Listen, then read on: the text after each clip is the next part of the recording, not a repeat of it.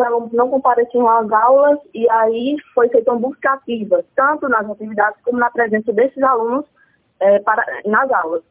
E aí, como é que foi feito?